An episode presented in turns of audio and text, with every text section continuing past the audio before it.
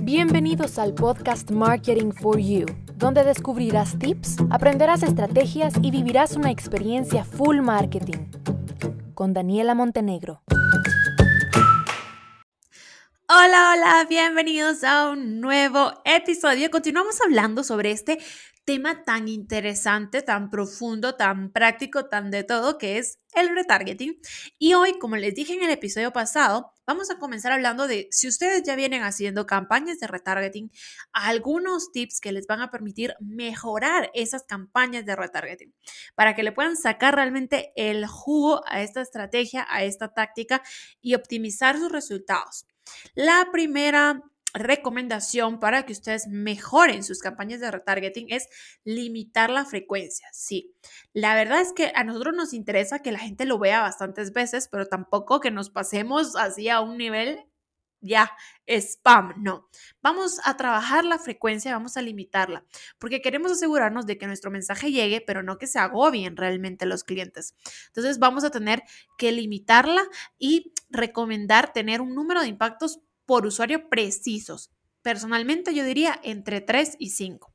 No tengamos miedo a crear listas diferentes, a personalizar, a probar con diferentes segmentaciones, a probar con los usuarios de los últimos tres días, de los últimos dos días, del último día no tengamos miedo a hacer diferentes pruebas porque definitivamente que una de estas va a ser la ganadora. Entonces no hagan una por default y que se queden con esa para toda la vida. Traten diferentes segmentaciones.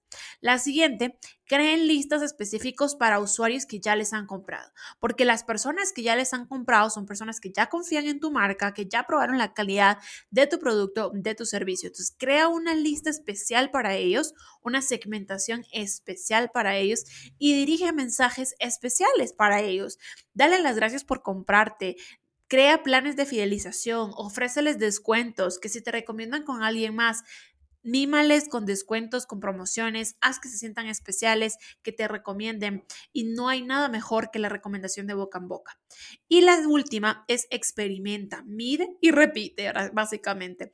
Hay que hacer el mayor número de segmentaciones posibles personalizadas con el mayor número de anuncios con mensajes personalizados y experimentar hasta encontrar la fórmula, el que realmente ustedes digan, madre mía, este es Ahora, esas son para las personas que ya han venido haciendo campañas de retargeting. Pero para los que no han hecho campañas de retargeting y les viene sonando un poco en chino toda la información o se preguntan cómo voy a hacer yo una campaña de retargeting, pues realmente podemos hacerlas eh, o cómo hacerlas en Facebook Ads. Pues el retargeting en Facebook Ads es muy sencillo y el día de hoy les voy a compartir los cinco pasos para hacer este retargeting en Facebook Ads. Si ya lo has hecho y no has tenido muy buenos resultados, las primeras recomendaciones.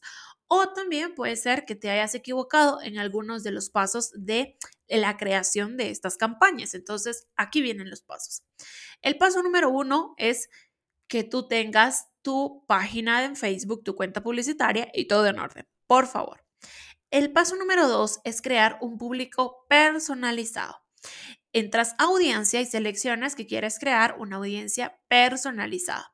Tienes que crear una audiencia personalizada a partir de tu sitio web que está vinculado con tu pixel, tu lista de clientes que viene siendo una base de datos que tú subes, eh, las reproducciones de un video, la interacción y comportamiento en Instagram o en Facebook o clientes potenciales. Estas son algunas, hay muchas más. A partir de estas bases, tú vas a crear audiencias personalizadas. Luego vamos a elegir una, eh, un periodo de tiempo para esta audiencia personalizada. ¿De cuánto tiempo o las personas de los últimos días, qué número de días yo quiero impactar. Los últimos 90 días, los últimos 180 días, los últimos dos días, el último día.